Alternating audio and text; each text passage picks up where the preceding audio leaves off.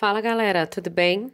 Você sabia que o Provos está presente em outras redes sociais, como o Instagram, o Spotify, o YouTube, o Medium, e apresentando cada assunto por meio de imagens, áudios, vídeos e textos? Então, fique à vontade para ir de lá para cá, de cá para lá, completando aí a sua experiência com o tema que a gente está discutindo. Bom, pessoal, é isso aí. Bom episódio para nós.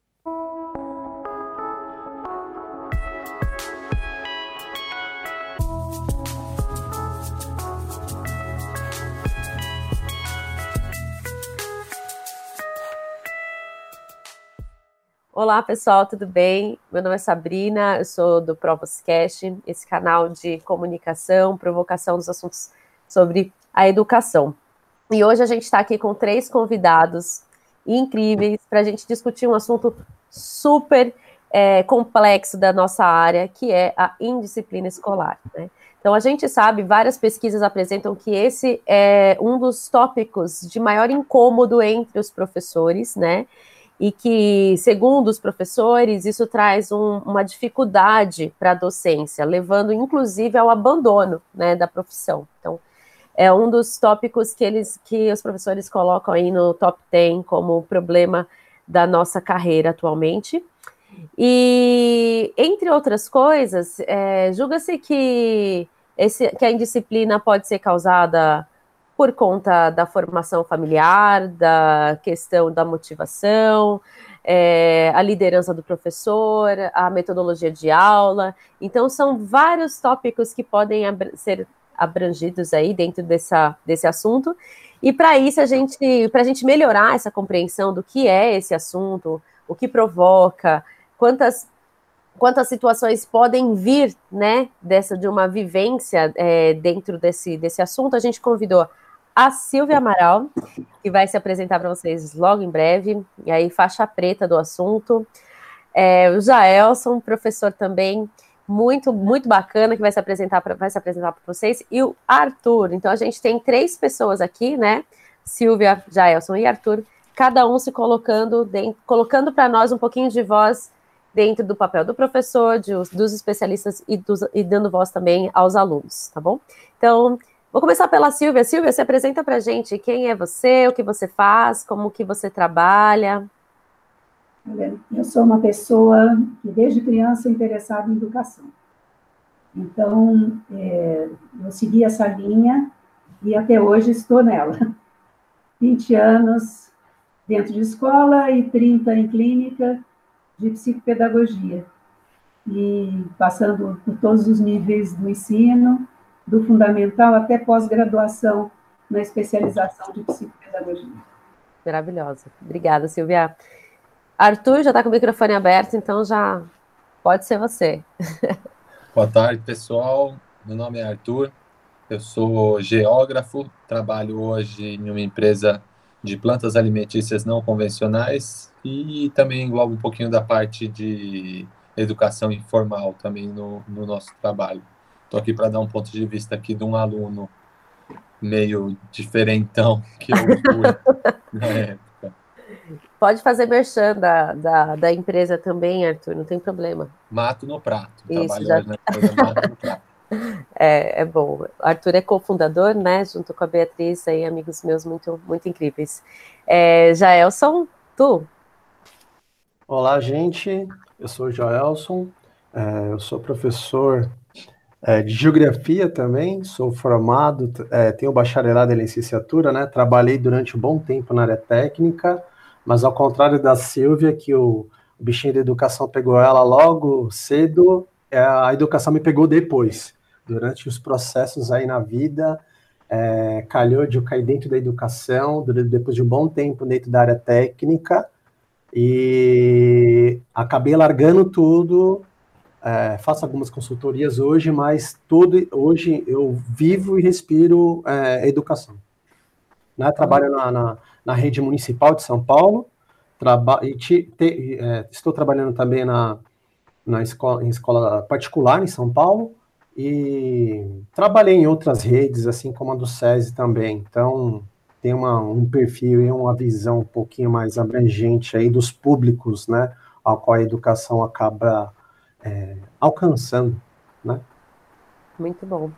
Gente, muito legal, né? Primeiro, obrigada em nome do projeto do Provoscast, que está aí com vários temas sendo discutidos. Eu queria agradecer vocês, né, por estar aqui para discutir esse assunto da disciplina escolar. Para começar, eu acho que é interessante a gente entender o que, que é isso, né? Que conceito, que conceito é esse? E por que que esse conceito tem se tornado muito relevante, né? Muitas pessoas dizem que a disciplina escolar tem aumentado, né, no, no, na, nas redes é, de ensino do Brasil. E, então, eu acho que é interessante a gente começar por isso, né? O que é isso? Acho que a Silvia pode trazer um pouquinho melhor para a gente. Que conceito é esse de indisciplina, Silvia? Quando a gente fala em disciplina, a gente está falando do quê? Então, até para poder falar de indisciplina, eu gosto sempre de pensar no oposto. O que, que é disciplina? É, então, se a gente for ver até etimologicamente a palavra, disciplina vem do latim discere, e discere quer dizer aprender. Olha que engraçado e muito interessante, peculiar mesmo. Poxa, se disciplina é aprender, né, então somos todos aprendizes, é, pelo menos nessa tentativa. E, na realidade, então, o que, seria o não aprender ou a indisciplina? A, a, disciplina traz mais aí, traz uma questão de seguimento de ordens, né? Não só dentro da etimologia da palavra do aprender, mas tem ordens para serem seguidas, podem ser ordens que podem ser escolhidas pelo, por, cada, por cada indivíduo ou serem impostas.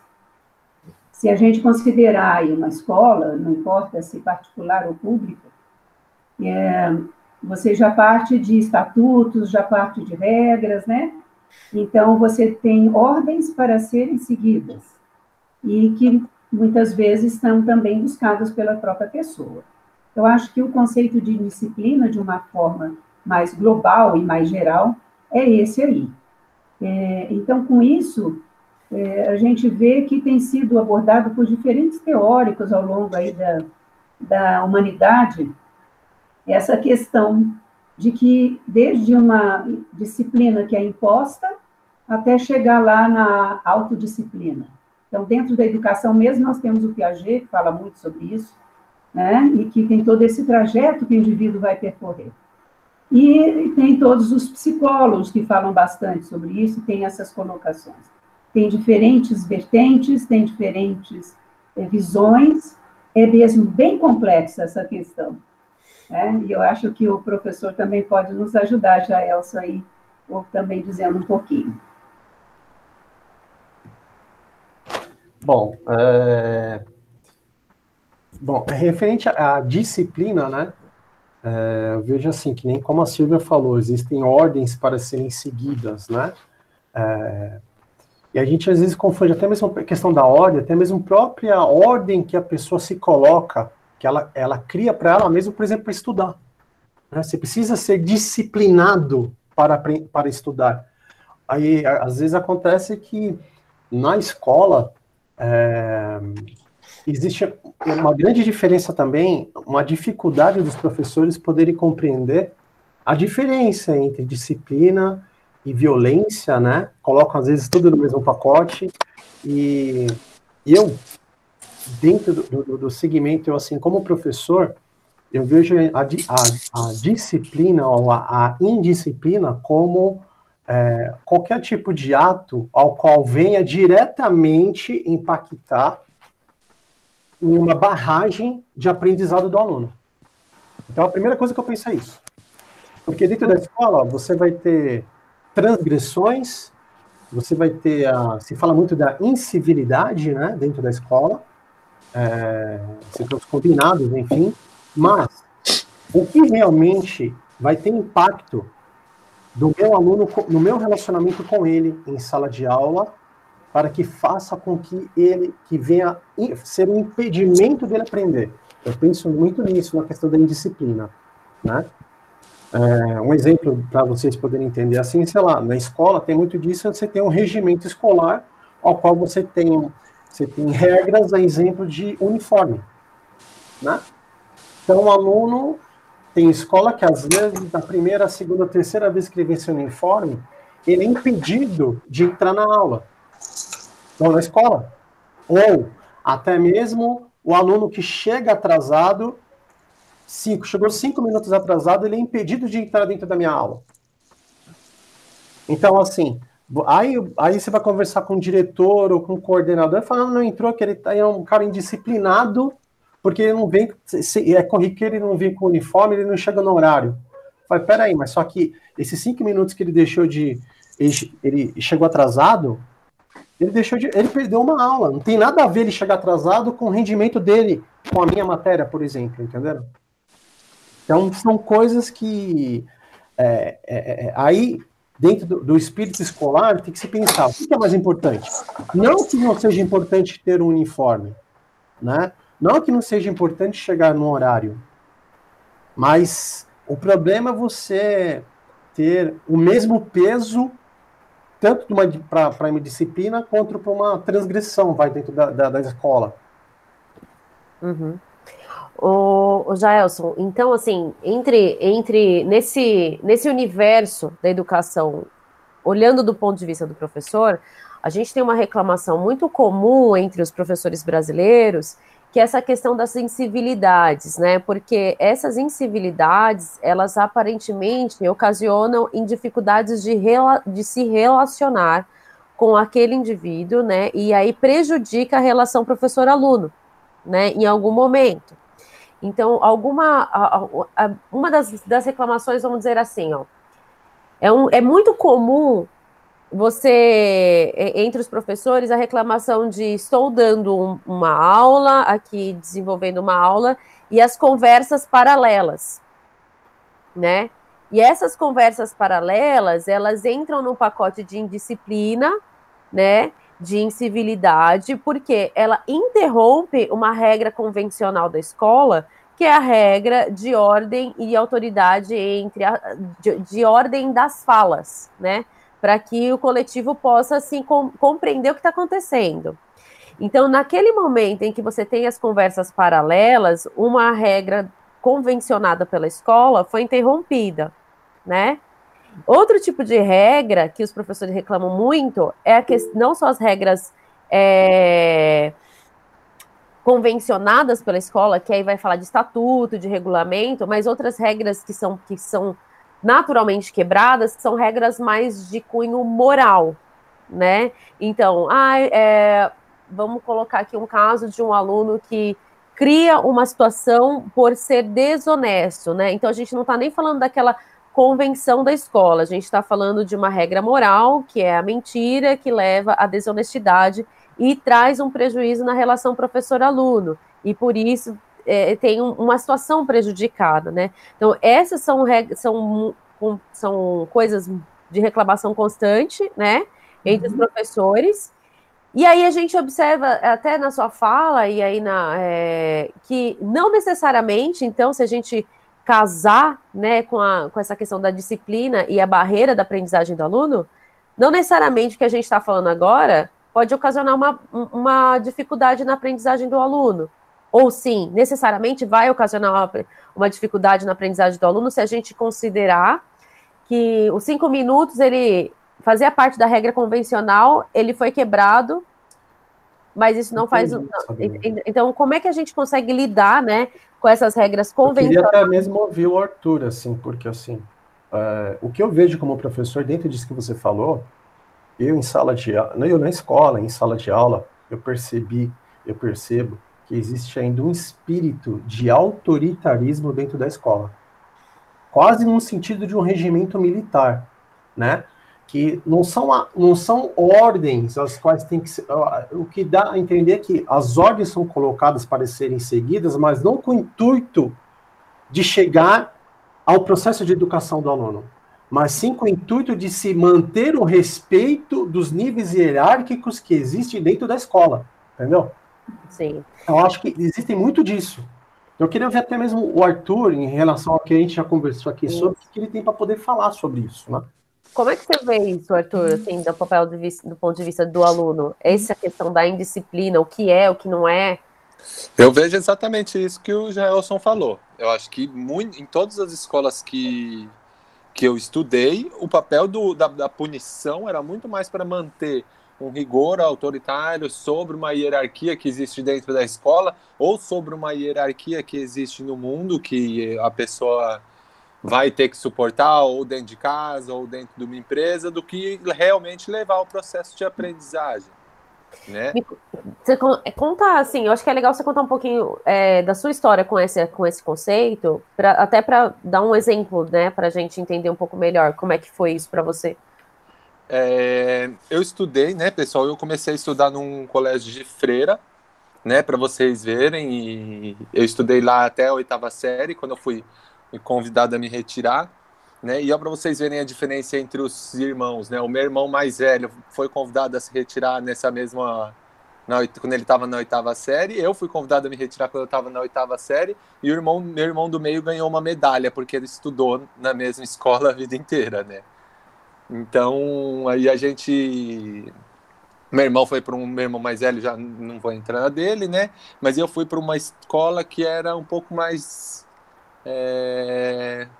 Eu, não, eu prefiro não usar o termo para eu não. Para não correr o risco de ser. De, de, de falar algum conceito errado, de falar assim, mas na minha opinião, ou ela era uma escola meio construtivista, assim, mas não tenho certeza se é esse o termo, sabe? Esses termos já me fugiram também da faculdade, eu já não lembro já mais desses termos. Pode ser, pode ser, viu, Arthur? É, a, a escola construtivista tem uma tendência a ter uma flexibilidade maior nessas relações, porque para você realmente, aí voltando até o que Jaelson falou, e voltando um pouco ao meu início, tem tudo a ver com aprendizagem. Uhum, então, uhum. o foco é, também do, do aluno dentro da escola é aprender. E da escola deveria ser priorizar tudo isso. Uhum. Então, esses aspectos formativos também são importantes, além do informativo. O aluno não está na escola só para ser informado, né, de uma forma mecânica, mas sim de uma forma reflexiva. Então, talvez essa escola para a qual você foi depois tivesse essa flexibilidade maior no trato com as regras e que ah, valorizasse muito algumas que por exemplo, os cinco minutos que o professor Jaels colocou aqui. Porque é melhor ele assistir 45 minutos do que perder os 50 porque chegou cinco minutos atrasado. Atrasados. Né? É, então, não, essa, essa escola. Perdão, perdão, pode falar. Não, pode falar. Pode, já... Então, eu, eu acredito que seja isso mesmo. Era uma escola um pouco mais construtivista, porque ela já não era uma escola de freira, né? Geralmente, uma escola de freira é muito mais rígida, mas ela era uma escola nesse sentido construtivista. Então, ela tinha algumas flexibilidades que nenhuma outra eu encontrei, né? Por exemplo, você tinha a sua carteirinha da escola e a sua mãe é, autorizava ou não que você saísse no intervalo da escola, que a escola era pequena, tal, então que você saísse. Você tinha três tipos de adesivo. Você tinha um adesivo vermelho que você não podia sair nunca. Você tinha um adesivinho amarelo que você podia sair na hora do intervalo e voltar. E você tinha um adesivinho verde que era que você podia entrar e sair. Vamos supor, se você quisesse entrar na segunda aula e sair na terceira, você podia fazer isso sem a mãe ser comunicado, né? Então aí eu fui, fui estudar nessa escola também. Depois de um ano fui convidado a me retirar também dessa escola. Aí eu fui para uma outra escola que já era uma uma escola um pouco um pouco assim, digamos que não era era uma escola tradicional, mas não era uma escola que tinha é, nenhum nem nada muito rígido, nem muito é, nem muito engessado nessa em questão de conceito, né? Não, não poderia dizer que era construtivista, que era Waldorf, que era nada disso. Aí eu fiquei nessa escola por mais seis meses. Aí eu fui convidado a me retirar de novo dessa escola também. Fui expulso também. E aí meus pais falaram assim: chega, cara, você não vai mais estudar você está tirando, a gente está gastando muito dinheiro, né? Porque todas essas escolas eram particulares, a gente está gastando muito dinheiro com escola para você, você não aproveita e você vai ficar sem estudar, você vai ficar um ano sem estudar. Porque assim, os meus pais, eles sempre foram muito rígidos com essa questão de escola. Você imagina um pai que paga é, para três filhos uma escola de, de freira, você imagina o dinheiro que ele não gasta, né? Então meu pai tinha muito assim, eles eram muito rígidos e cada advertência, cada comunicado que eu levava, cada uma coisa que eu levava dessa era uma era uma surra em casa e era surra mesmo, de verdade e e perder e não poder sair e ficar e ficar de castigo, sabe? Então meus pais nunca foram coniventes, assim, não é aquela situação de que ah, o filho faz e o pai fica, pai e a mãe fica de boa. Não, os meus pais eles lutaram muito contra isso e eles me ameaçavam muito, né? Só que ao mesmo tempo eles viam assim que não poderiam fazer muito, né? Nessa época que eu parei de estudar, eles cogitaram me botar em escola pública. Aí foram falar com uma com a minha psicóloga, né, que eu fazia terapia na época. Ela falou: "Cara, se vocês botarem ele na escola pública, ele vai desandar nesse momento. Ele vai se perder. Então é melhor vocês deixarem ele um ano mesmo parado. Eu fiquei um ano parado, um ano só trabalhando, que eu só trabalhava, não não fazia escola nenhuma, não, não ia para escola nenhuma. E aí eu fui fazer um supletivo. Né? Não, antes disso eu fui para uma outra escola. Antes disso eu fui para uma outra escola, que era uma escola bem miudinha, que era daquelas escolas que o pessoal quer para passar mesmo, né? E, aí eu fui convidado a me retirar de novo também dessa escola. Não me aceitaram a, a matrícula no final do ano. E daí eu fui para fazer um supletivo que eu fiz o primeiro, segundo e terceiro colegial em um ano. E aí nesse, e nesse supletivo eu cheguei a ser também convidado para me retirar dele, porque ninguém me aguentava lá. E aí eu fui lá e consegui reverter. Eu falei, não, pelo amor de Deus, essa é a minha última chance que eu tenho, então eu preciso dessa chance. E aí me deram a chance de eu terminar o primeiro, segundo, terceiro colegial por supletivo. Arthur, mas nesse processo aí, você tinha, quando você começou a trabalhar, você tinha quantos anos? Eu tinha, foi, isso foi em 2002, professor, se eu não me engano. Eu tinha uns, 14, uns 12 para 13 Mas anos. Você assim. trabalhou, você começou a trabalhar por livre e espontânea vontade ou seus pais forçaram que você trabalhasse? Meu pai, meus pais forçaram que eu trabalhasse na empresa deles. Tá, e aí eles. quando você voltou a, a, a, estudar, foi por pressão deles ou você que quis voltar a estudar no supletivo? Não, foi mais eles que voltaram, que falaram para eu voltar a estudar. Tá. Arthur. Mas eu queria também voltar a estudar, eu já não já tinha entendido meio que o recado ah, assim. Entendi. Quando eu voltei a estudar, quando eu voltei a estudar, eu ainda fui para outra escola que eu fui expulso também e depois eu fui para o supletivo, que foi tipo assim o golpe de misericórdia assim, que não, não dava mais. Mas, Essa outra escola já mas, era muito ruim. Então, mas aí... o que você via na escola? O que, que, o que, que porque isso que eu queria ver, saber de você, a sua visão como aluno dentro, porque você fala que você foi expulso, né? Uhum. De várias escolas, mas qual que era o seu sentimento dentro das, da escola? O que, o que gerava em você justamente as, as ações que você teve ao ponto de ser convidado para sair? Porque alguma coisa aconteceu ao ponto da escola te convidar para sair, né? Então, eu queria uhum, saber uhum. de você justamente isso. Qual, qual era o seu sentimento dentro dessas escolas que você passou e as quais te convidaram a você sair? Cara, sentimento de inutilidade mesmo, de verdade. Assim, eu senti que eu indo para a escola era inútil, assim. Eu ia para bagunçar, eu ia para zoar. Eu, graças a Deus, nunca tive muito problema com, nunca tive problema com nota. Então, tipo assim, querendo ou não, eu sempre passava, entendeu? Com nota 6, nota em cima, não era um aluno brilhante, assim. Mas eu passava, querendo ou não, mas eu ia para zoar o barraco mesmo. Não, não tinha nada que me interessava, assim. Eu achava que aquilo que eu estava aprendendo ali não ia me servir e eu tinha essa noção, essa essa, essa, essa cabeça de que aquilo não ia me servir e que eu não queria aquilo para mim mesmo.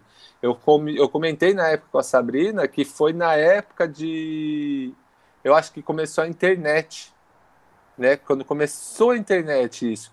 Então, assim, eu já tinha ideia de internet, já tinha como funcionava, mas eu tinha alguns professores também que não que não estavam, assim, como eu posso dizer, preparados para lidar com isso, nem com a questão da internet, nem para lidar com um aluno muito terrível, assim, né, que, que gerava casos aí de todos os tipos aí que vocês falaram, né? Por exemplo, eu tive um professor que fala, chamava para sair na mão. Tipo, falava, ah, vamos lá para fora aí que eu vou te mostrar, não sei o quê. Tipo, meu, você acha? Você jura mesmo que isso cabe dentro de uma de uma relação entre um professor e um aluno, entendeu? Mas uh, que tipo de atitude você tinha lá que causava esse incômodo nos, na escola nos professores, a ponto de pedir para você se retirar depois de algum tempo? Ó, conversa paralela, era muito problemático para mim. Bullying, a questão de colocar apelido nos outros também, era muito. Eu era muito. Muito, muito, como é que eu posso dizer? Pro, provocava, né? Muito bullying, botava muito apelido nas pessoas. É...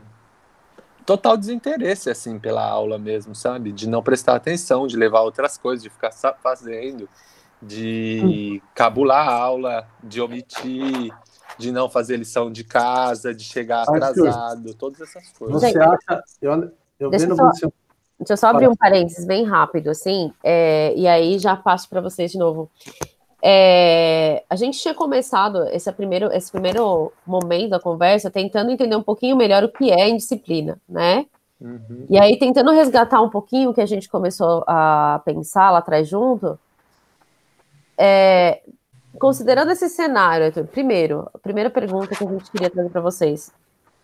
Você, um, você sabia quais eram as regras? Dois, você tinha noção de ser indisciplinado? Três, como você acha que, é, que para você, como se essas soluções que as escolas traziam, em que, que elas ajudavam, né? É, o, o andamento da sua aprendizagem ou de que maneira que você acha que isso não colaborava? Então, qual, era, qual é a sua percepção sobre essa resposta da escola à sua transgressão, né? Uhum. Uhum. Sim, eu sabia qual eram as regras, eu sabia que eu era indisciplinado, mas ao mesmo tempo eu acho que, assim, sabia, Sabrina, de verdade, assim, um não saberia te informar, velho, um ponto, uma, uma atitude que a escola teve que fosse no meu caso, assim, entendeu? Uma coisa que fosse para resolver o meu caso, porque de longe, assim, eu era o pior, assim, sabe? Não, isso não é um, não é um, como é que eu posso dizer? Não é motivo de chacota, não tô falando isso como motivo de chacota, é um motivo de vergonha hoje isso para mim. Mas de longe eu era o pior aluno, entendeu? E as atitudes que as escolas tomavam era me punir. Me punir, me punir, me punir individualmente, e advertência e suspensão, e eu levava aquilo, depois da primeira já parecia que era só um papelzinho, levava para casa, levava, tomava coça, ia trabalhar no dia seguinte, porque para não ficar em casa. Arthur, ah. você acha que na escola, então, nessas escolas, eu, eu vendo um pouco do seu perfil do que você está falando, né? Uhum. Você acha que na escola faltou você ser mais desafiado no sentido de não de comportamento, mas no sentido de potencial, né? Porque você mesmo falou que para você era simples tirar uma nota, enfim, tal, etc. É, você acha que se, se houvesse mais atividades ali que os professores tivessem proposto a você ao ponto de te desafiar, no sentido de aguçar de você sei lá, justamente para você focar mais no, estudo que, que assim, no meu entender, no seu diálogo, deu entender que ali a escola era muito rasa para você. Uhum. As coisas ali estavam é. entre aspas fáceis, sem você fazer, entre aspas, nada. Você causava, mas mesmo assim você tirava nota. E eu vou cutucar mais um pouquinho, tá? Mas não o Arthur, nesse caso agora o Jaelson. Jaelson, você, enquanto professor, você já teve um caso de indisciplina, né? nesse sentido de que havia uma regra, essa regra era quebrada, e, e aí como é que foi a sua proatividade para superação desse caso? É. Ah, porque aí é, é, importante a gente entender, né? É que a gente uhum. tem, o caso, tem essa situação, né? Que o Arthur trouxe, que o Arthur viveu, mas do outro lado, o professor, como é que o professor reage num caso desse? E, e a gente está falando de relações, de relações humanas. O professor tem ali, ó, um teste de paciência diária, né? Então, como é que o professor reage profissionalmente? E a questão da, da própria inteligência emocional do professor para trazer um, um, desafio, né? Para que a gente tanto resolva a aprendizagem do aluno e dê continuidade nessa relação, tá? Então, colocar aqui para o Arthur responder, mas eu queria também cutucar aqui de volta também a, a, a, o, o, professor brasileiro, tá? Uhum. É, eu acho que assim é, a questão de que eu ter, teria sido mais desafiado, eu acho que teria melhorado, tá? Mas não na questão em si da escola, da escola, das matérias, das disciplinas. entendeu? Porque aquilo para mim era muito abstrato, aquilo para mim não era tangível. Mas vamos supor, eu estudei numa escola que tinha lá uma aula de marcenaria. Nossa, eu pirava na aula de marcenaria, ficava lá quietinho, entendeu? E era o melhor aluno e adorava aquilo lá, entendeu? Ou se eu tivesse tido nas escolas outras coisas que fossem práticas, assim, pro meu para minha sobrevivência. A marcenaria eu achava que meu pai por, também gostava de fazer, então eu me espelhava naquilo para eu poder fazer junto com meu pai, entendeu? Mas, por exemplo, a escola nunca me ensinou a trocar uma resistência de um chuveiro. Então, tipo assim, as coisas que os, que os caras me ensinavam, as matérias em si, as disciplinas, para mim eram muito, tipo. Eram muito, muito, muito rasas, né? E muito abstratas, como que aquilo. E o, e o conteúdo daquilo era muito abstrato, como que eu ia usar aquele conteúdo na minha vida? Que eu ia usar só para o vestibular. Entendeu? Então, acho que foi um pouco disso que faltou também, um pouco de profundidade e um pouco de direcionamento um pouco mais assim para para a vida mesmo, né? Para para é, é. vida. Cutuca ele de volta, tá, Arthur? Beleza. Cutuca ele de volta, não deixa, não. É, eu acho que não. não sei se a Silvia quer fazer uma colocação. Antes, é, eu gostaria, antes do Jael. Então, Arthur, pelo que eu percebi, não era nem a questão de ser rasa, mas é que aquele conteúdo não era significativo para você. Uhum. Então, você não, não gostava dessas matérias teóricas. E a escola, ainda até hoje, é, é muito teórica. Né? E você queria uma coisa mais prática. Né? Mas, mesmo trocando de escola, essa, esse viés aí não, não satisfez. Né? Nem trocando tantas vezes, você não achou uma escola que viesse ao seu encontro. Você falou também que fez psicóloga, né? Não quero aprofundar uhum, isso uhum pessoal, eu, eu, gosto muito de preservar também a, a sua individualidade, eu acho que nós estamos aqui para invadir sua vida, mas é, nem a sua psicóloga não te trazia alguma coisa, ou não orientava seus pais para que eles pudessem tomar uma outra atitude, uma iniciativa diferente, ou não, não orientava a escolher uma escola que tivesse tudo isso que você está falando, uhum. Marcenaria ou outras coisas, uma escola que trabalhasse com projetos, enfim, que nós temos em escolas, né? Ainda mais que estudava em escola particular. Se você fosse um menino de uma escola pública e que não tivesse a condição de ter isso, daí ficava, ficaria realmente mais difícil. Mas é, existem, e esse é um dos papéis da escola, é, é buscar esse, esses aspectos e, como eu estava dizendo aí no momento, não é só a informação, mas os aspectos formativos, que são socioemocionais também. Eu acho que essas questões todas das competências socioemocionais também fazem parte de um currículo escolar, deveriam fazer parte, pelo menos, né? É, para poder atender a essas diferenças de, de jeitos de ser é, diferentes que os alunos têm, todos têm. Ninguém é igual a ninguém. Todos nós somos diferentes uns dos outros.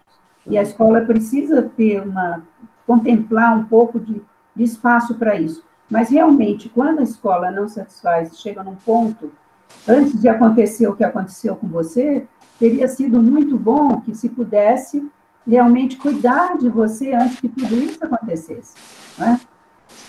Uhum. Uhum. Eu, vou, eu, vou, eu vou passar para o Jaelson, para a gente ter um outro ponto de vista aqui também, tá? E aí depois eu vou tocar em alguns outros assuntos que são importantes também, tá? Dentro dessa, desse, desse tópico, porque a gente, esse tópico é um tópico vastíssimo, vastíssimo, vastíssimo, vastíssimo, né?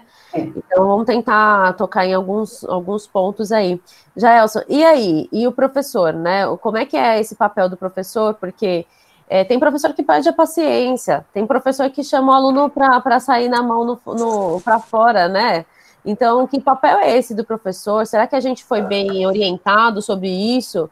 Em que, em que, em que momento que a gente é orientado sobre como proceder, né? Com uma transgressão, perdeu a paciência, faz o quê? É, Sabrina, é, eu até não sei qual é a nossa pauta aí, que a gente tem a questão da violência, né? Uhum. Já entrando nessa questão, como estão intrínsecos, né? A violência, aí você vai ter a indisciplina, enfim. É, eu sou um professor, eu quando eu, eu, acho que um dos grandes problemas é o professor entrar dentro da sala de aula, a gente entrar em, sala de aula achando que todos estão no pé de igualdade. Existe, todos ali estão equalizados, sabe? As pessoas. E não estão equalizadas. Uhum. É, acho que um dos grandes problemas são esses. É, quando eu entro numa sala de aula, eu vou conversar com cada um dos alunos, eu sei de que cada um possui uma realidade né? E, e eu, justamente o meu papel, eu me vejo como um mediador. Mediador do quê? Não é de conteúdo. Os relacionamentos sociais, né? Porque antes mesmo de antes mesmo de ter hoje a gente fala do digital influencer, né? Você fala do youtuber aí, que é um influenciador digital, né? Antes do youtuber, antes de, dessa entrada do Brasil na era tecnológica da internet, na, na, na virada do século, anos 2000, 2001, 2002, 2003, como o Arthur falou, que eu me lembro na época também, meu primeiro computador que eu vim ter acesso, que eu consegui comprar, foi justamente nessa época aí, né? Internet de escada, aquele modem fazendo barulhinho, e eu só podia entrar de noite, de madrugada, para baixar o CD do Eminem, porque minha mãe ficava louca, queria falar com a minha avó, e o telefone ficava ocupado, né? Que é das antigas sabe como é que é isso. É... Antes disso, você tinha um apresentador, você tem um apresentador até hoje de televisão, né? Que é um influenciador. Mas antes de tudo, as pessoas esquecem, um dos grandes influenciadores que nós temos são os professores. Né? Eu tenho noção do papel que eu tenho como no papel social que eu tenho, como intelectual que eu tenho dentro da sociedade que eu vivo, né? Então, assim, é, não sei se até se eu vou estar atravessando a pauta nossa, enfim, aí, não, Segue, prossegue, que a pauta nossa é eu acho que assim, então, é, eu vejo, eu vejo, é, é, eu procuro justamente é, é, é, conversar com o aluno. Né? Antes de qualquer conteúdo que eu venha trabalhar, eu converso com, com, com, com o aluno, quero conhecer cada um, porque assim, é, o Arthur, pelo que eu vi, ele vem de uma realidade. Uma uhum. realidade que não é assim, que, que eu creio que não faltou nada, entre aspas, economicamente. Né? Pode ter sido faltado outras coisas, outros valores, questões familiares, enfim, mas às vezes não faltou absolutamente nada. E, e tem que entender que justamente é uma fase em que, cara, a pessoa está passando por N momentos de se autoconhecer, de, de borbulhamento de hormônios, N coisas, em que justamente o problema é você pensar de uma forma é, que a sala é igual. Que ó, eu tenho um padrão, é esse padrão que todos devem seguir e eu vou agir dessa forma. Né? Eu procuro sempre mediar com o aluno. Então, quando eu entro dentro da, da sala de aula, eu vejo que essas questões de indisciplina é, são possuem três bases. Tá? São três bases. Acho que primeira coisa, a gente tem, a gente tem a, a violência, primeiro, a gente tem a violência do Estado, tá? Eu entro na sala de aula, todos os dias eu vou para a escola, tanto na minha escola particular, quanto na minha escola privada, ou particular, quanto na pública, eu tenho esse pensamento. Eu sou um professor que está inserido em um local que passa por uma violência do Estado para com o professor e para com o aluno. Tá? E isso vai gerar conflitos dentro do, do, da, do ambiente educacional, tá? Uma segunda coisa, é, eu tenho a questão das de, da desigualdade social e da estrutura familiar. Então, tenho a questão do poder aquisitivo, a questão econômica, na desigualdade social, mas eu tenho também a desestruturação familiar. Eu tenho famílias que têm de tudo, economicamente, mas são totalmente desestruturadas familiarmente. Às vezes a pessoa não tem contato nenhum com o pai e com a mãe, está do lado dele, mas o pai é um estranho. Né? Então, eu tenho que entender o aluno que eu tenho em sala de aula. Para justamente num dia não chegar a só cobrar tal atividade. O menino deixou de fazer aquela atividade porque ele foi indisciplinado? Não, eu nem sei o que aconteceu na casa dele. Acabou de ser arrebentado pelo pai em casa. Porque foi apartar a briga com a mãe. E isso acontece tanto com quem tem dinheiro quanto quem não tem dinheiro. Um exemplo. Então tem que ter essa noção. O problema é entrarmos em sala de aula hoje com esse pensamento, ó, está todos estão no mesmo nível. E assim, muitas vezes o professor projeta, na verdade, ele projeta a sua vida na sala. Tipo, o que é, o que é normal para ele? O que é normal para ele? É o que é normal porque foi a vida dele. Está entendendo? Acho que existe esse grande problema. Né? Então eu entro na sala justamente pensando nessa, né, nessa questão. E uma terceira coisa também é, é a localização da onde eu estou, onde eu estou trabalhando, do ensino, né? É a infraestrutura que existe na, na, nas escolas, porque isso interfere também dentro da sala de aula. Então, como mediar? Então, o que eu tenho que fazer? Antes de tudo, é mediar isso tudo com o aluno. Não é mediar só conhecimento. É mediar o convívio dele social, com a família dele. Quantas meninas, por exemplo, na escola particular, que eu converso com elas, elas me mandam mensagens. Eu converso com o meu coordenador e falo, já, você vai para cima. Continuo conversando com o pessoal, porque eu sinto que existe uma carência dentro de casa. Né? É, é, e qual o papel do professor? A gente vê, a gente vê um monte de filme aí, eu acho estranho, tipo assim, no Brasil, eu sou um professor que se você me chamar, Arthur, se eu te me chamasse como aluno, ou enfim, eu chego para meus alunos e falo, ó, pode falar para sua mãe lá para lá o café que o bolo eu tô levando. Eu sou desse professor. Sabe aquela coisa que você vê em filme de. É só filme americano, etc., né? Que o professor vai visitar a casa de fulano lá, né? E etc., dos alunos. Você não vê isso no Brasil. Onde está escrito que você não pode ter esse relacionamento com o aluno, por exemplo? Então você vai ter um relacionamento diferente com o aluno quando ele estiver dentro da sala de aula, né? Só que você tem todo um sistema, eu consigo ainda fazer isso, separar o meu tempo para isso. E eu entendo o professor que não consegue fazer isso, porque não tem tempo. Porque eu tenho o sistema montado para justamente que isso não aconteça. Né? Uhum. Não quero prolongar aqui, vai. É. Não, mas muito bom, olha, eu gostei muito. Frente, né? Vamos conversar, vamos continuar conversando. Gostei muito da sua fala, Jaelson, porque é isso mesmo. Que são, os fatores são muitos, e se a gente não tiver aberto a, a enxergar todos esses fatores, o nosso trabalho educacional não vai levar a lugar nenhum. É isso mesmo. Eu me lembrei agora, ouvindo sua fala, de uma época que eu, eu trabalhei também com escola pública, e a carência era muito grande também, é, maior ainda, é, e havia um desamparo muito grande. Eu trabalhava com as meninas do, do curso de magistério, e elas, e eu tinha essa, essa postura de uma proximidade grande com as minhas alunas, e teve dia das, de um grupinho de alunos bater na minha casa pedindo socorro, porque uma delas tinha usado droga e que, que eu podia fazer por ela. Por ela, que era amiga delas, e elas estavam muito aflitas. E não tinham abertura na casa delas para poderem fazer qualquer tipo de solicitação para as famílias para ajudarem essa menina, muito menos com a família da moça. Então, acho que sim, a gente acaba, muitas vezes, até mesmo sem querer, extrapolando o nosso papel de, de professor ou professora dentro de uma sala, é um papel de educador, que é o que a gente é, né? E continua sendo a vida inteira. Uhum. Muito bom, eu acho que isso é ótimo. E até mesmo, né, Sabrina, quem é Silvia? Você falando, eu, eu lembrando da história do Arthur, assim, nós temos a escola vista tanto por parte dos professores, pela sociedade, mas assim, questão de professor, de aluno, de pais, escola, instituição, eu vejo assim, a educação vista de três pontos. Eu uhum. vejo que tem a, a educação sendo vista como algo mercadológico, tá? Como um produto de venda. E aí, dentro desse produto de venda, tá aí, por exemplo, um aluno como o Arthur, que foi o Arthur, que me dá um problema, que eu quero resultados, porque esse resultado eu tenho que colocar num cartaz lá fora. Esse aluno não é o perfil.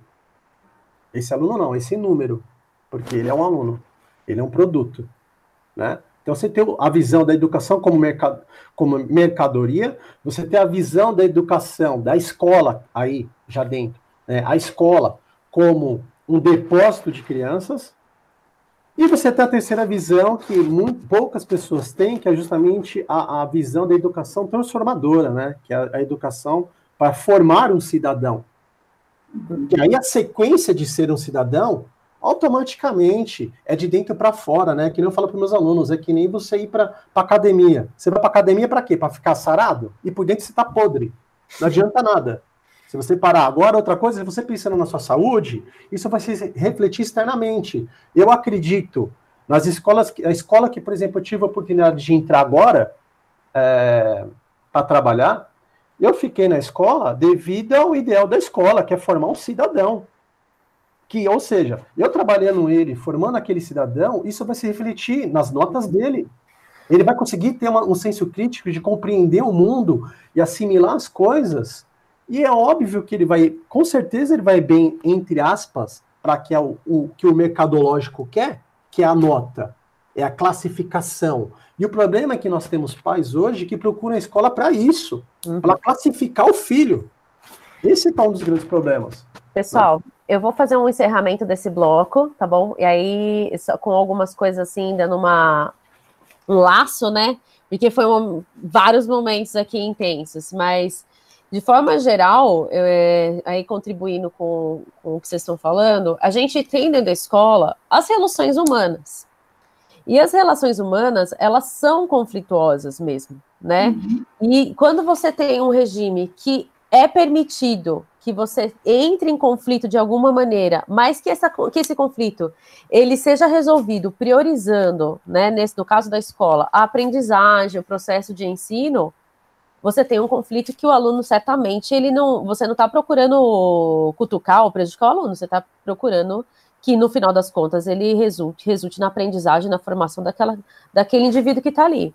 Uhum. E como toda relação humana, você tem aí o professor de um lado que traz uma formação, que traz eh, muitas vezes adultos fragilizados, adultos infantilizados, adultos que não têm é, condições de se é, colocar né, dentro do, do, no momento em que ele é chamado para o clinch, ele se posiciona como igual a um adolescente e ele de fato não é, ele é um adulto já formado, ele foi profissionalizado e ele está no seu ambiente profissional, né? Por outro lado, você tem um aluno em formação que está cheio de conflitos e que está sendo igualado. E aí, pegando essa última fala do Jaelson, e obviamente essa relação de clientela traz muito problema. Porque quando você coloca a, a relação de cliente é que o cliente tem sempre razão. O cliente tem sempre razão. Então, nessa relação de clientela, você traz uma é, você traz várias coisas que já estão impossibilitadas intrinsecamente por a relação de clientela. Né? As relações de conflito, elas não são bem-vindas dentro de uma situação em que você tem um cliente, porque o seu cliente, você não, você não convida o seu cliente para reflexão. Você não faz esse convite para a família, para o aluno, para o professor, né? Já que você tem uma relação aí de mercado importante. E para fechar, antes da gente, a gente vai tirar uns cinco minutinhos aí para a gente tirar, para a gente respirar um pouquinho. E para fechar aí algumas coisas que a gente é, que a gente está refletindo aqui também, estou aqui recebendo mensagem, a gente está aqui no bate-papo também. é, acho que é importante a gente falar, e aí no próximo bloco a gente pode trazer esse assunto, que esse assunto leva ao sofrimento do aluno com certeza. Só que a gente tem que lembrar também que a gente tem um, essa a questão da violência do Estado, como você falou, e outras violências que têm ocasionado um conflito de percepção que disciplina é igual a violência. Eu vou trazer uns casos para a gente refletir aqui junto, e não é, os conceitos são diferentes, né? Acho que a Silvia pode ajudar a gente a esclarecer que conceitos são esses. E os professores que estão abandonando as salas de aula porque não aguentam mais e, e, e, tudo bem, né? Porque de fato é uma situação muito estressante, né? Para aquele adulto que está lá também. Ele também é uma pessoa, ele também está tá ali te, sendo convidado a refletir o tempo todo a postura dele, né? Então, Silvia, explica um pouquinho melhor para a gente essa questão do que, que é, é violência escolar, porque existe um estudo agora recente mostrando que é, existe uma, um grande pacote de coisas. Então, o menino que entra cinco minutos atrasado é, é, no mesmo pacote do menino que vai armado e bate no professor, sabe? Uhum. E, e aí se pune os dois basicamente da mesma maneira. Vai lá expulso. Tem o que está armado e o que cinco minutos atrasado, o que fala. É, e isso acontece muito, né? Porque as pessoas uhum. consideram tudo a mesma coisa e, e, não medeiam, né? Esses conflitos de maneira muito específica. Qual que é a diferença de uma coisa para outra? E quais são os tipos de indisciplina, né, que existem? Se você pudesse então, esclarecer para a gente. É, eu acho que tem uma diferença aí muito grande. Eu acho que indisciplina não é violência. Nós já falamos bastante aqui sobre a indisciplina, é, que são essas pequenas coisas que até o professor Jaelso citou aí de incivilidade. Acho que tem esse estudo realmente que até uma Vinha fala muito bem sobre uhum. tudo isso e que classifica muito bem cada coisa, né? Eu acho que é muito bom e que é, é, bem diferente e tem uma intensidade diferente, é diferente na intensidade e na qualidade da, do ato feito. É, na realidade, quando uma ação é violenta, ela causa obrigatoriamente um, um dano grande a, uma outra pessoa. E, e muitas vezes até de ordem física, mas a gente não pode esquecer também de ordem moral, né? Que o assédio moral existe, e hoje em dia a gente tem visto isso acontecer demais, né? Acho sim que, que as coisas não estão tão fáceis atualmente. Eu vejo um crescimento grande numa é, dificuldade de relacionamento entre as pessoas, de uma, uma questão de polarização de muitos atos, né? Que a gente tem ouvido muito comentários é, publicamente na mídia e, e pela vivência da gente nos diferentes grupos que a gente ocupa nessa convivência, nessa sociedade. Eu acho que não está fácil conviver, não está fácil viver, né? E sobreviver também.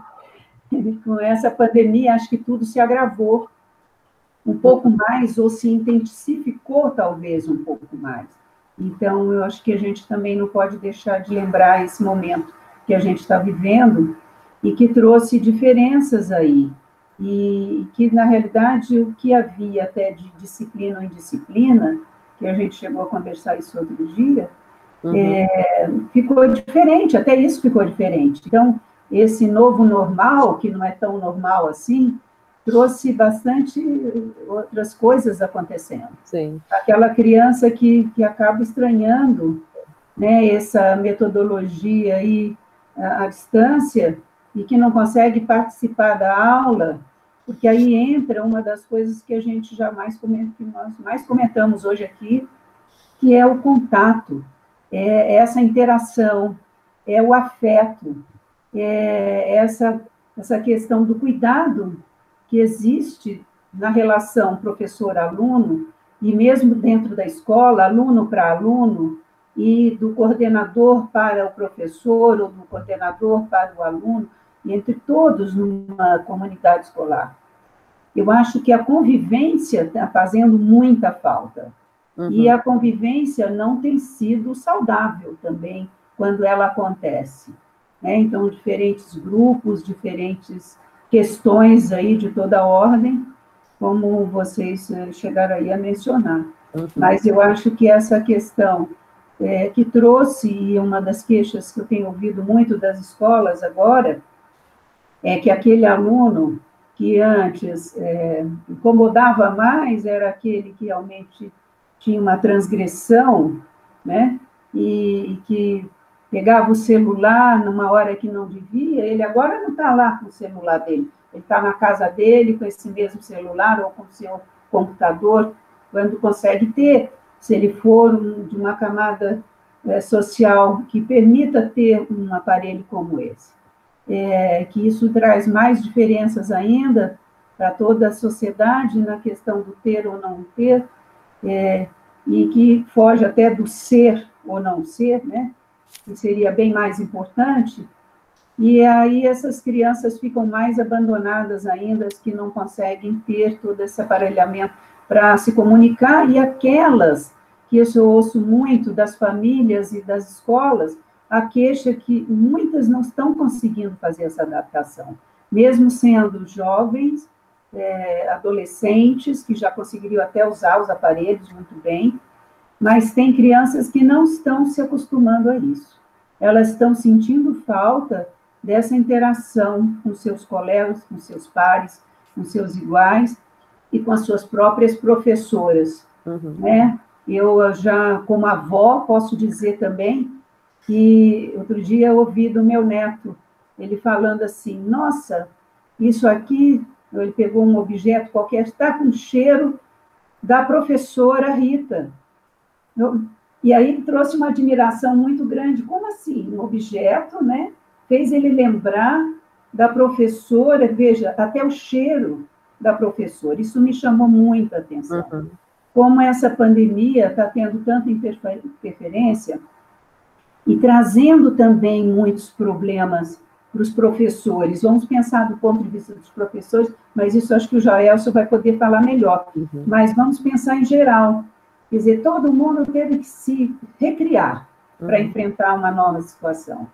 Né? Oh, é, tem, um, tem um meme que traduz muito bem o que você está falando agora, Silvia, que é um meme bem engraçado, que era assim, 1997, aluno cabulando aula. Aí tem lá um desenho, um aluno pulando muro, tal, não sei o quê. Aí todo mundo atrás daquele aluno, aquela loucura, né? Aluno indisciplinado, transgressor. 2020, aluno cabulando aula. Aí ele muta o microfone, muta a câmera e se pica Isso mesmo. na aula. Então, assim, é, eu acho que aqui a gente está falando do, de ambos os casos, né? De Sim. maneiras de do aluno não cumprir uma dada regra, né? Convencionalizado, convencionalizado pela escola. E a é. gente pode estar falando que ele não está cumprindo essa regra. Ora, porque ele não legitima a regra? Porque pode ser uma regra que, que não é legítima para mim, que não tem fundamento. É a mesma regra de usar boné ou não usar boné dentro da escola, sem fundamento, é. né?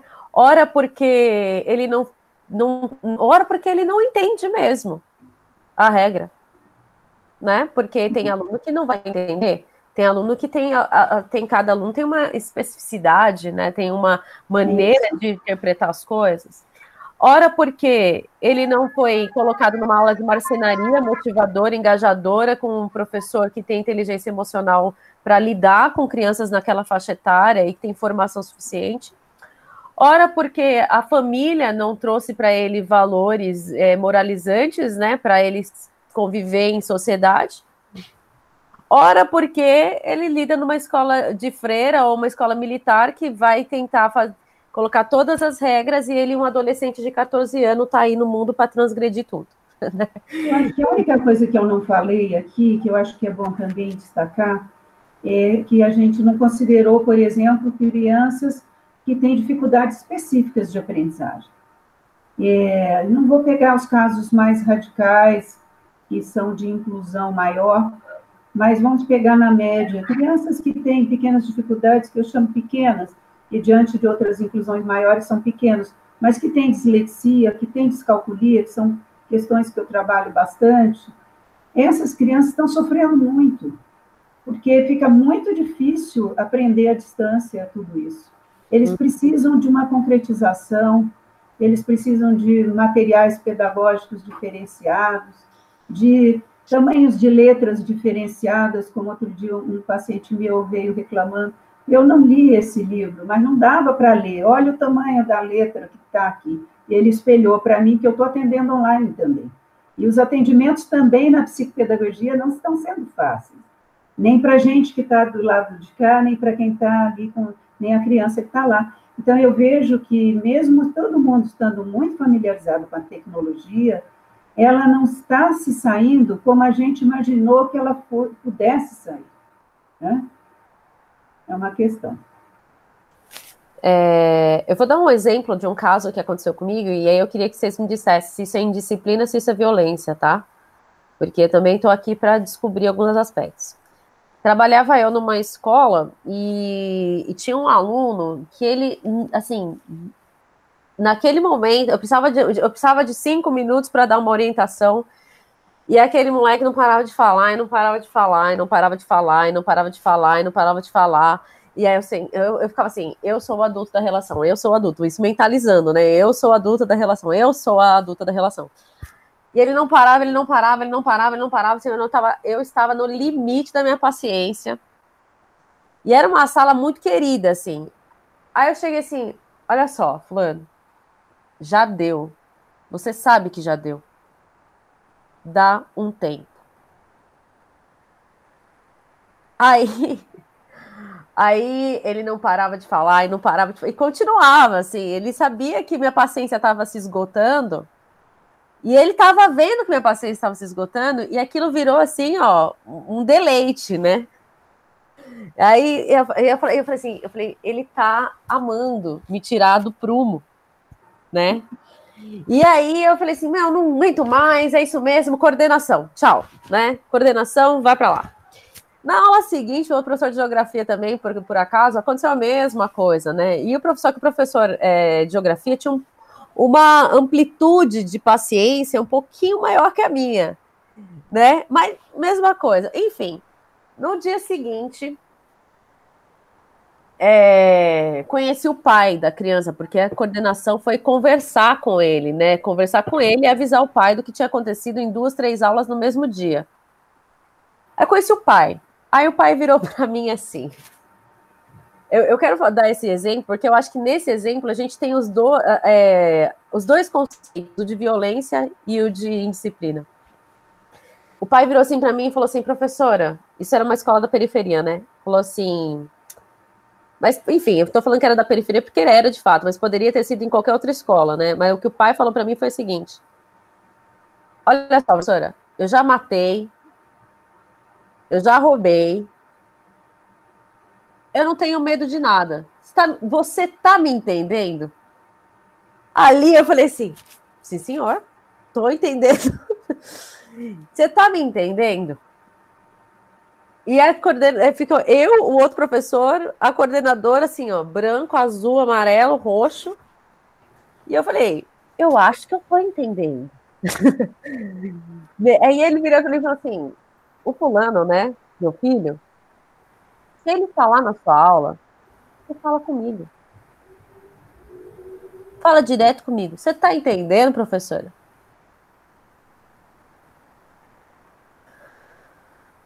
Eu ali com meu do eu eu assim amarela pensando assim, eu, eu, coitado do moleque, meu. Eu queria, eu tirei ele da, da sala por indisciplina, porque estava realmente incomodando a aula.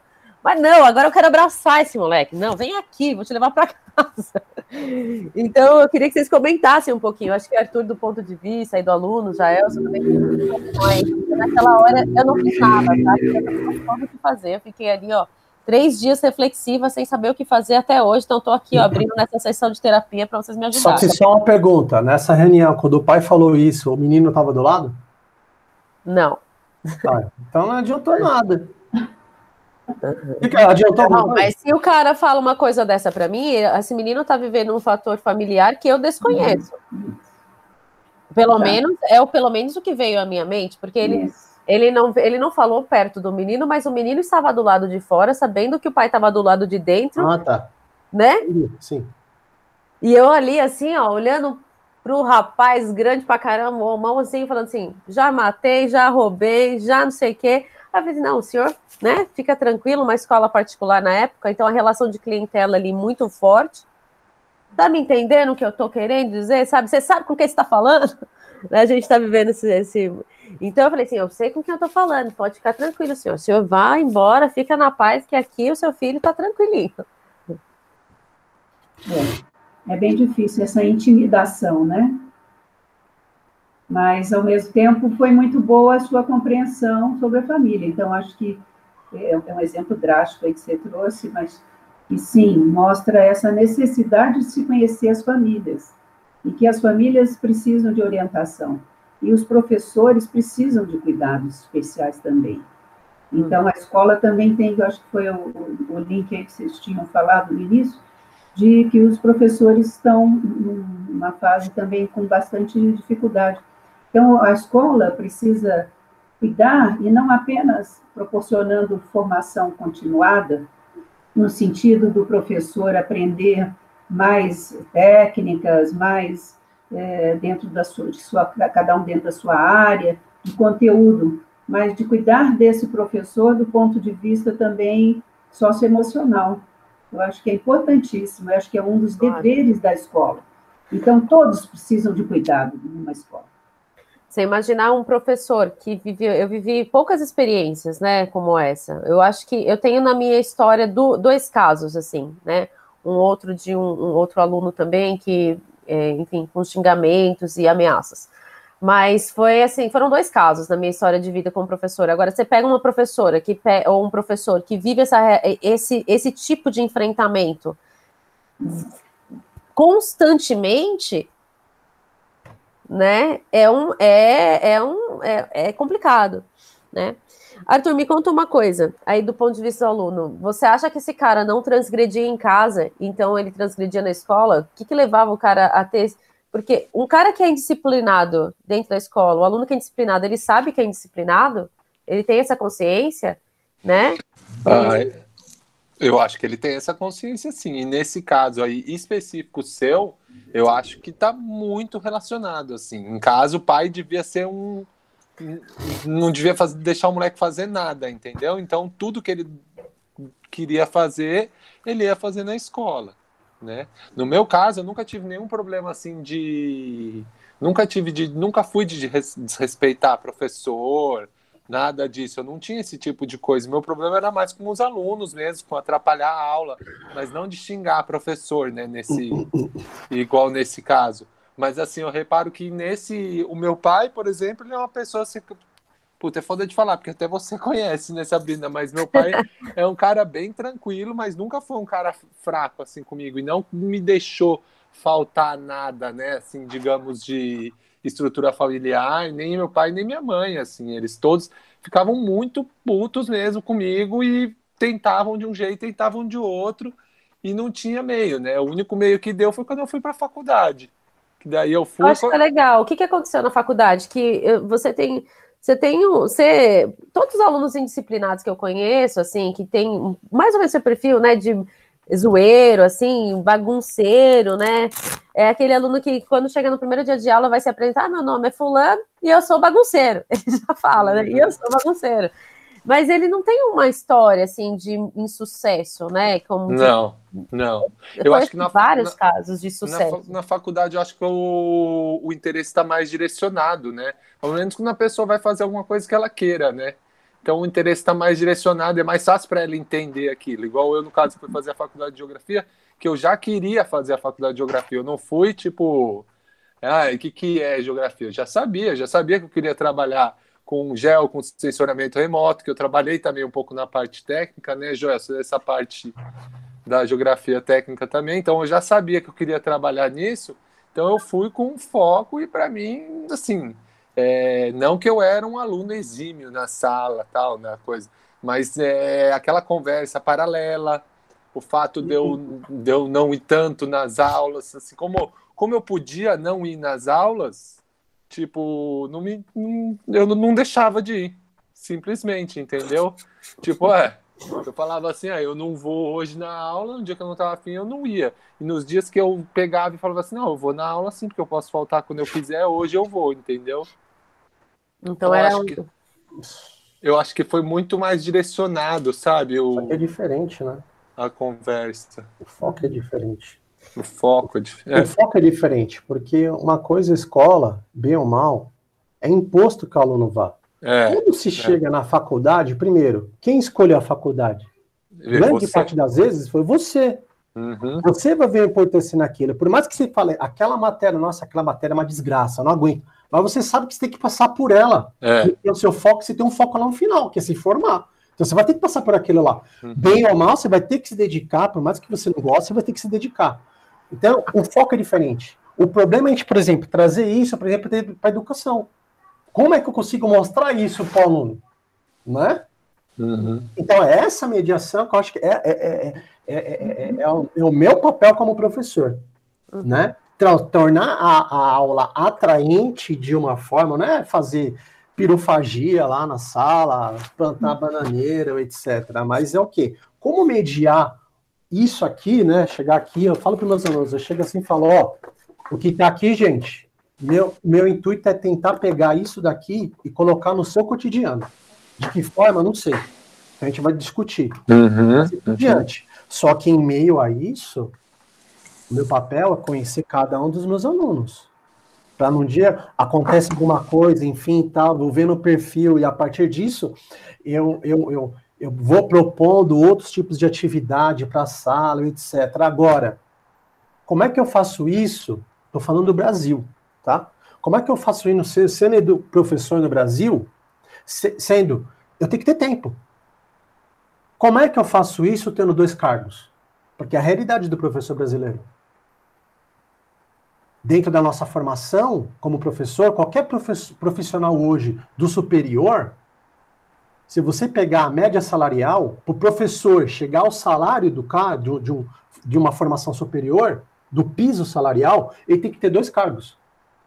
Agora, como é que o professor vai ter tempo para poder fazer isso e condição financeira para se especializar. Uhum.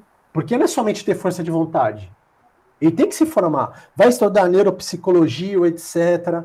Que vai ver a importância, por exemplo, de a gente ver o impacto que existe é, é, é, é na vida de um aluno, por exemplo, do Arthur. Né? Se ele tivesse pegado professores, quando eu falei para ele assim, que eu questionei ele de, de ter sido desafiado, é no sentido de, olha, professores que, devi, que que de repente propo... tiveram a oportunidade de de repente propor algo diferente para ele, para aguçar ele, para ele se sentir desafiado no sentido de fazer e executar as coisas, como ele se sentiu desafiado no sentido da marcenaria. E olha só, a marcenaria foi um elo de contato dele com o pai dele. Uhum. A escola tem que propiciar isso, não somente com o aluno, mas com os pais também, com os familiares. Né? Uhum. Então, como pensar isso? O professor que está inte intelectualmente, socialmente desvalorizado.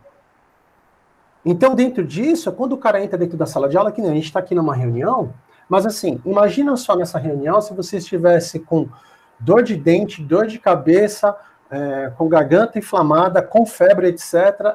Será que o nosso comportamento seria o mesmo? Será que eu estaria, estaria propício a um diálogo ou estaria mais quieto? Agora imagina alguém me ofendendo. Como estaria o meu emocional referente a isso? Aí o que acontece? Existe suporte para o professor referente a isso? Na minha rede municipal, que é a Municipal de São Paulo, eu tenho quatro profissionais de psicologia para dar conta de mais de 150 alunos, fora os professores. A maioria dos meus professores, dos meus colegas de trabalho, a maioria vive à base de Rivotril. Uhum. Tá? Com dois cargos. Então, quando eu chego, que aí eles falam, ah, que você está na flor da idade, você está entrando na educação, tal, tal, tal. Eu conheço esse diálogo deles. Eu sei disso. Eu me policio para que amanhã eu não chegue nessa situação. Mas eu não tiro a razão deles, porque eu sei o que eles passam. Quando eu falo da violência que existe do Estado para com o aluno e para com o professor, é por causa disso. Vai desencadear isso lá na frente. Então, dentro do pacote... Pequena, uma pequena relação de indisciplina, ela se transforma em um, um, pingo de água num copo que está extremamente exato, cheio. Exato, o cara tá vindo ali, ó, sempre andando no limite, no limite. Aí tá cansado do aluno. Então, é aquela conversa que você vê na, na sala dos professores. Ah, esses alunos aí não quer nada com nada. Um professor chega, primeiro dia de aula, ó, então, você vai pegar o perfil da sala. Como é que é essa sala? Nossa, essa sala é terrível. Mano, o cara já vai armado pra sala. O primeiro que fala um A, ele já Senta aí, seu vagabundo aqui, papapá. Por quê? Os professores lá na sala de aula, na sala dos professores já encheu a cabeça do professor. Sabe? O cara já chega já armado na sala de aula. Então, assim, acho que o foco principal é essa mediação de, de conflitos. A escola, infelizmente, a escola era para ser um local de transformação, mas ele é um, um local de reprodução. Reprodução do quê? Da sociedade que a escola está inserida. Infelizmente. Né? Então, o papel do professor é justamente como eu falei antes, é mediar tudo isso, não é só conteúdo, é mediar toda essa dinâmica social dentro da sala de aula, conhecer seus alunos, etc. Agora, como é que ele consegue fazer isso fragilizado? E, não, é, e ele, só, não só ele está fragilizado, o estudante também está fragilizado. Tem escola que você, o próprio ambiente escolar, você entra no ambiente escolar que é uma cadeia, uhum. né? Você tem, que nem o, o, o, Arthur falou na escola que ele estudou, você tem que ter carteirinha para poder decidir se você pode sair mais cedo, se pode sair mais tarde, se pode sair num horário, pode sair no outro, tem que ter carteirinha para ir no banheiro. Você controla uma dinâmica fisiológica. Não, a primeira aula vocês não vão para a escola, não, vocês não vão para o banheiro. Mas como não? Não, porque vocês tiveram a oportunidade de ir lá na, no, no, hora do pátio, na subida. Mas e aí? Você dá vontade de pessoa ir no banheiro, não pode ir? aí ele é indisciplinado? E o que, que isso aí tem a ver com o pedagógico? Uhum. Você está entendendo? Uhum. Perfeito. Então, assim, é a mediação. Eu, eu, eu, acho que a minha proposta, justamente é, de, dentro do, da, da, da questão da violência e da indisciplina, aqui. Não, tem um pedido. Oi, tudo bem? Aí. Então, sim, eu vou. Tá bom. Depois eu te ajudo. Vai lá, vai lá, corre lá. Daqui a pouco eu te ajudo. É assim.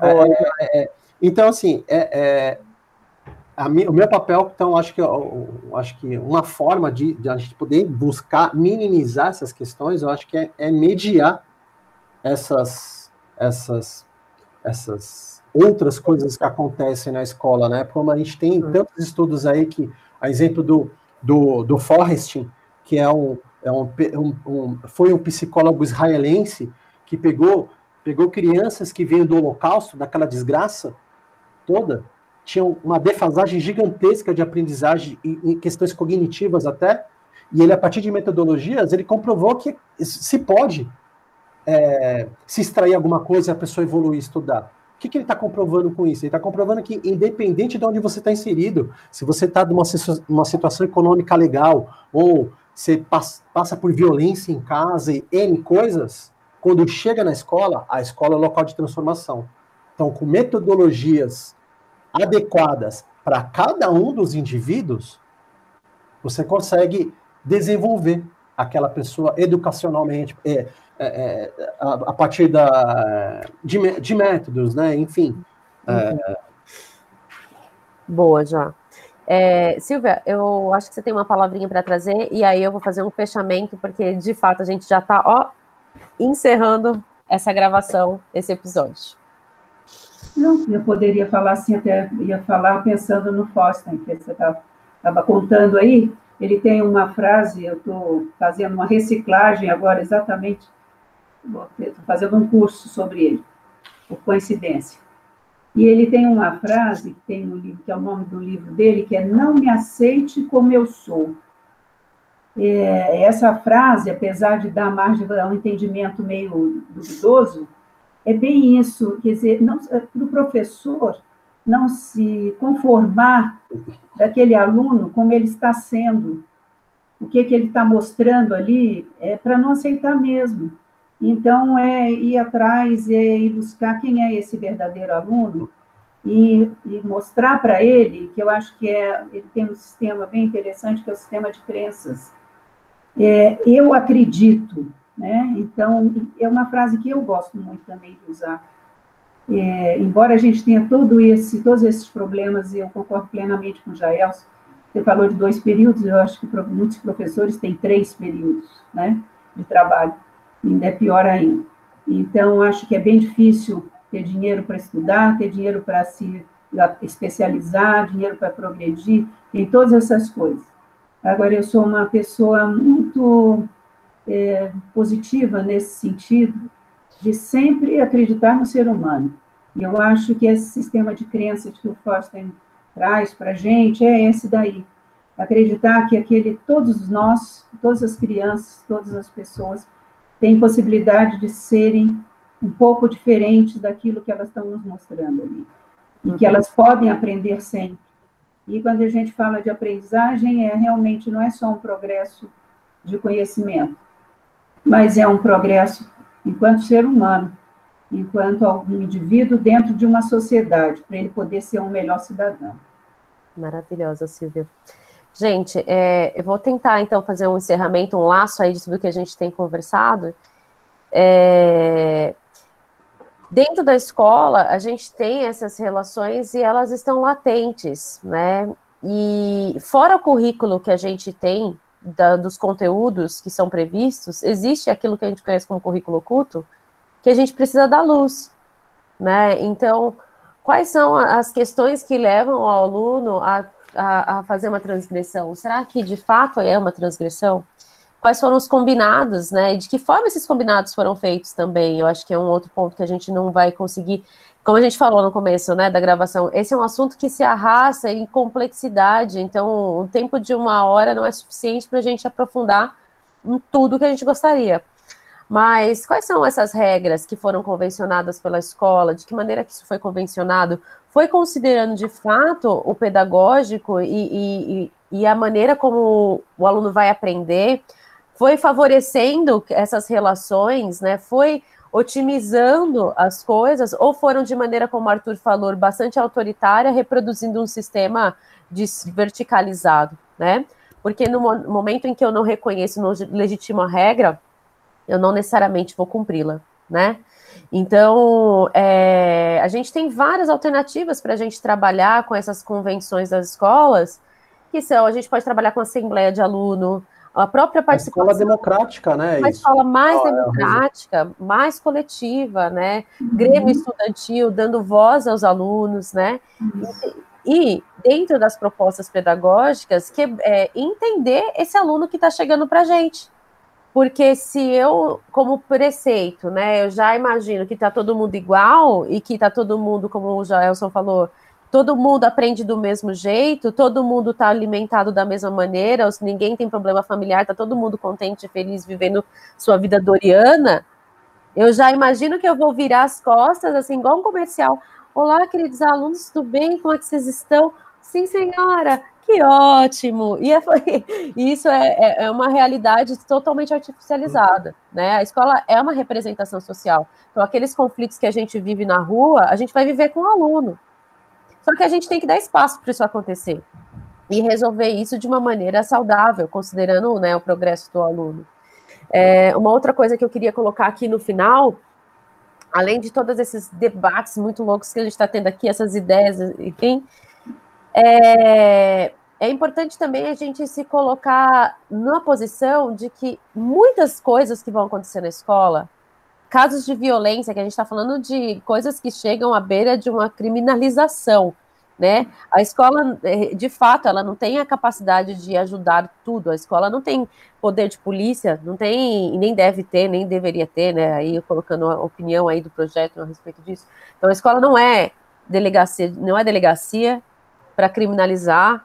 É, a escola não é médico para dar laudo para aluno nenhum. E a escola também não é vizinhança, né? Que a gente costuma fazer isso com os alunos. É aquela coisa assim, ai, você viu? Ele vem assim, é, o, pessoal aqui do Imbugosto chama isso de Zé Povinho, né? tipo, ficar falando do brilho do aluno, fala assim, ai, você viu aquele menino ali? Não, vagabundo! E, assim, leva o nível profissional por buraco, né? E muitas coisas a gente não vai ter a possibilidade de ajustar. A gente tem que saber reconhecer que às vezes o aluno vai vir com um comportamento para dentro da sua sala de aula não tem nada a ver com você pessoalmente. Em absoluto. Então ele vai chegar ali, ó, ele é um, ele, meu, o moleque tá, tá vivendo lá uma loucura. Que você que tá fugindo da sua alçada resolver aquilo. Ele não é contra, né, a gente pessoalmente. Mas lógico, se eu, enquanto professora, não tenho o mínimo de estabilidade ali para poder ter um pouco de respirar 10 segundos, porque a minha vida também está um caos, a gente está falando de um ambiente que, tá, que é um ambiente pronto, é, é, é coquetel molotov, né? Um caldeirão. Um caldeirão. Então, é, isso são múltiplos fatores, e então a gente não pode considerar os cinco minutos de atraso a mesma coisa que um menino que chega ali, chega armado, né? Ou um menino que vai, enfim, e entender que cada um tem seu espaço dentro da escola. Pessoal, essa, essa discussão foi profunda, viu? Foi uma análise terapêutica profunda. é, eu gostaria que vocês deixassem aí a última palavrita de vocês. O que, que vocês sugeririam, o que, que vocês pensam, né, do ponto de vista de cada um. Aí, um minutinho para cada, para a gente poder encerrar essa nossa discussão aí. Arthur, quer começar? Pode ser. Eu então... queria começar, então, agradecendo muito, viu, Sabrina, por ter lembrado de mim como exemplo, mesmo que seja um mau exemplo, né? Não é um mau exemplo, é um exemplo de, de é um exemplo, é um modelo. De, é um exemplo, né? Eu acho que assim, eu não, não, não me arrependo, eu não, não, me arrependo, é foda, eu me arrependo sempre, né, de ter sido tratado, principalmente hoje, quando às vezes eu estou fazendo alguma participação como professor no sistema informal, eu vejo assim as coisas, mas eu, eu acho que também isso me pro proporcionou um pouco mais de jogo de cintura para lidar com os alunos que são um pouco piores como eu, como eu fui, né? Mas eu, eu não me sinto, como é que eu posso dizer? Não me sinto orgulhoso, mas eu acho que é uma história, né, que a gente tem, porque eu tive tanto problema, isso foi uma, uma questão tão tensa na minha casa, sabe, e com toda a minha família. Ninguém, na minha família inteira, não, não teve ninguém, eu não conheço ninguém que teve esse tanto de problema que eu. E hoje em dia eu sou uma pessoa super respeitadora, acho que falta mesmo respeito por professor, sabe? Me coloco, muitas vezes eu trabalho como professor e querendo ou não eu consegui aí, eu era para ser uma criança nada a ver, querendo ou não, eu fiz, passei na minha faculdade federal, fiz meu mestrado também com bolsa, e tô aí, eu tô trabalhando como professor. Então, eu acho que não, não é uma grande história, mas é uma história. Pode servir de exemplo para outros, pode servir como um estudo de caso aí no, no, nas pessoas que trabalham um pouco mais de educação. Então é isso, gostaria de agradecer por você ter lembrado de mim e me coloco à disposição aí também, outras vezes, se quiserem conversar mais. Ah, tem tanto isso. assunto. O dia que a gente for falar de, de, de educação não formal, de educação ambiental e punks, uhum. eu, eu, acho que também é um negócio bom de você falar que você tem bastante propriedade sobre esse assunto. Fera, pode chamar faz que a gente fala assim. Faz um jabazinho aí, vai. Não Quem quiser nada. conhecer um pouco mais aí do, do nosso trabalho, arroba Mato no Prato ou site www.matonoprato.com.br. A gente trabalha muito com essa questão de plantas que vêm sendo negligenciadas aí pela população com a modernização da agricultura, com esse estilo de vida que a gente leva, então essas plantas foram deixando de ser consumidas. E a gente está fazendo, faz um resgate aí delas, histórico, sociocultural, então tem bastante coisa aí também para falar sobre isso. Talvez não um aluno indisciplinado, mas a gente não tinha capacidade escolar para absorver aquelas coisas que você era de bom, né? Pois é. é. Né? Acho que é, acho que a gente como escola a gente pecou, a gente peca muito. A gente perde muito, a gente perde muito quando a gente taxa. Uhum. É verdade. Já Elson? Olha, é, eu acho que dentro disso daí eu queria é, falar alguma coisa. É no sentido que, que a Silvia falou do, do Forrest, né? É, eu, nós temos que acreditar na educação e eu acho que é um recado para os professores, tá? Que a gente possa deixar de apontar o dedo, tá? Que esse dedo possa fazer isso, se voltar para a gente primeiro. Eu acho que a grande solução é justamente essa, essa reformulação dos professores. Eu sei que é, é, é, é árduo, porque a forma como as coisas estão organizadas estão levando a gente num sentido contrário da educação. E quando a gente aponta o dedo para nossas, para os nossos atos, é, é um ato de nadar contra a corrente, né? Porque se o Arthur não conseguiu, é, não se encaixou em determinados locais, eu acho que porque muitas vezes é porque faltou professor para justamente repensar o seu papel em sala de aula, tá? Às vezes a própria escola tem que se repensar referente a isso, porque senão, se a gente não acreditar na educação, não pensar que dá para se, ó, não, eu não aceito você do jeito que você é. Eu quando eu vejo um aluno depoimento desse do Arthur hoje, como já peguei de muitos alunos que eu vejo de muitos alunos, eu não aceito. Porque justamente porque é, é, é um processo árduo. Você teve é, um, você tem um dom e você teve oportunidades que eu creio que aí você tem, é, é dentro da, do tecido social, as dinâmicas sociais, né? Você teve muitos familiares que te, te deram uma estrutura, te deram valores, etc., para que de repente você nos seguisse outro caminho, né? É, você teve sorte nisso. Agora, tem outros que têm outras realidades, que justamente devido a essa não intervenção do professor, enfim, é, podem ter seguido outros caminhos. É, é então, é, porque senão, se eu não acreditar no aluno assim, eu vou chegar como alguns professores, que eu já cheguei um professor em sala de, na sala dos professores falar assim, a educação não é para todos. Sabe? Tipo, sabe aquela coisa de George Orwell, 1984? Sabe? Admirável Mundo Novo, a sociedade dividida em castas, ó, esses aqui merecem estudar, esses aqui não nasceram para estudar, esses aqui nasceram para trabalhar, sabe? Jogos vorazes, enfim. É um absurdo você ouvir um professor falar um negócio desse. Não, mas é realidade, eles não querem nada com nada. Será que eles não querem nada com nada ou você não re reviu o que você faz? Ah, porque eles não fazem nada. Então, mas será que você tem, tem que rever o seu papel como professor? O que você está passando para eles? Ah, mas está querendo dizer o quê? Você está chegando agora na educação, eu tenho cinco anos, tá, gente? Eu estava conversando com a, com a, com a Sabrina, que professor tem milindre, né? Referente a quem esse cara para representar professor, se eu tenho 30 anos de educação. Mas se você perguntar para o cara, o cara dá a mesma aula há 30 anos. Então, o que, que ele tem de experiência? um ano ou dois, né? Nunca reviu a aula dele, sempre está certo.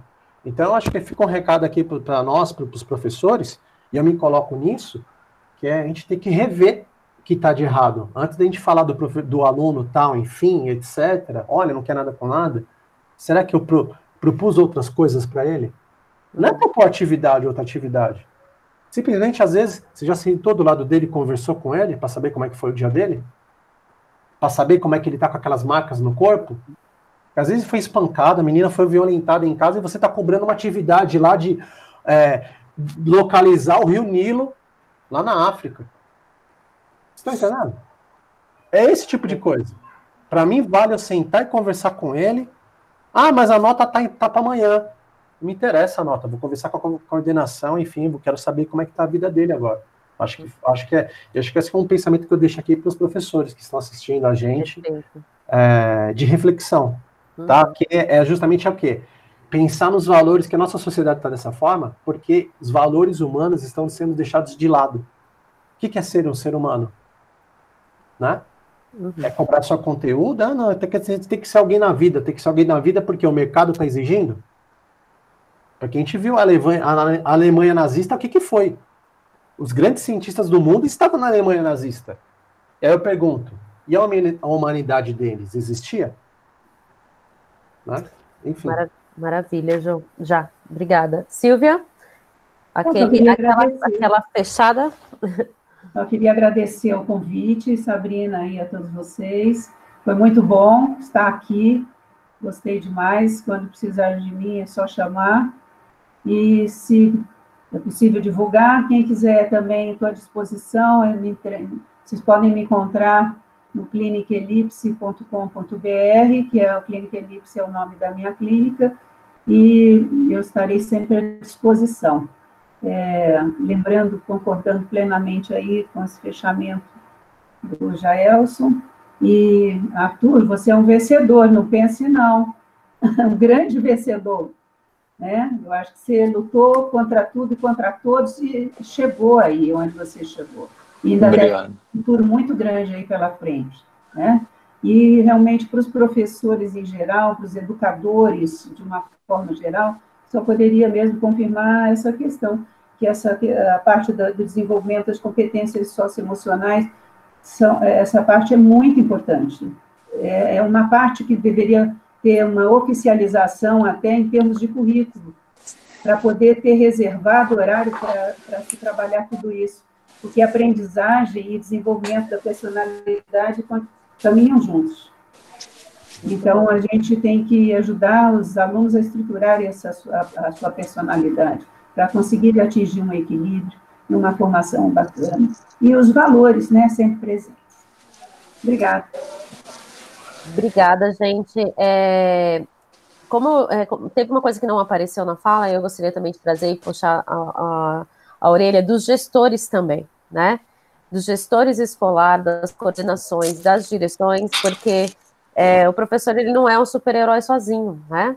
Ele tem aí, ele precisa muito desse apoio da, da instituição para que as coisas aconteçam de uma maneira plena e que possa dar atenção também para a saúde mental dessas pessoas que formam aí a relação mais importante da educação, que é a relação entre professor e aluno. Pessoal, é, muito obrigado por tudo, obrigada por esse momento que a gente teve junto, tenho certeza que muita coisa boa e espero que quem está nos ouvindo possa concordar, possa discordar e possa crescer junto com a gente. Obrigada por hoje. Até mais. E por hoje é só.